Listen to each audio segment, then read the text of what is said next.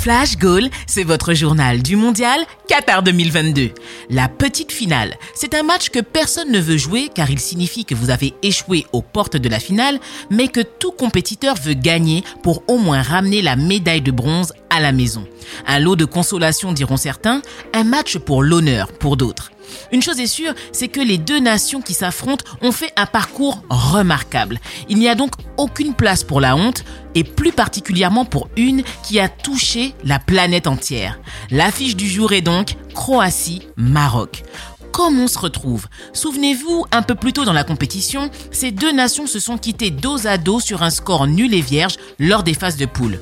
Mais aujourd'hui, il est l'heure de désigner un vainqueur. Il ne faut pas se mentir, les effectifs des deux camps sont clairement amoindris. Beaucoup de blessés majeurs sont à déplorer et les sélectionneurs ont pris le parti de faire tourner. Mais aucune envie de repartir les mains vides. Alors, on donne tout.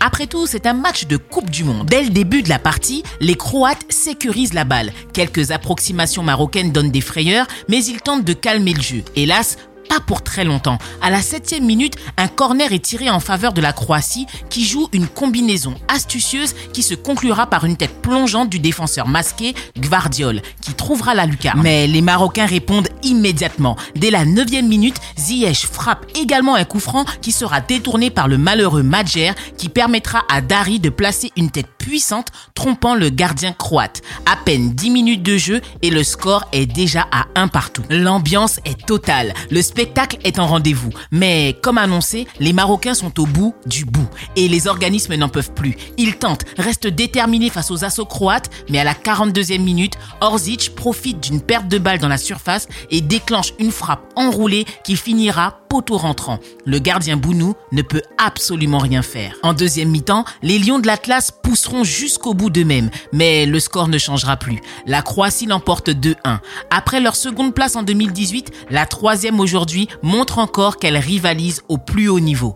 Quant au Maroc, leur parcours est à jamais historique. Cette quatrième place donne à l'Afrique une fierté indélébile.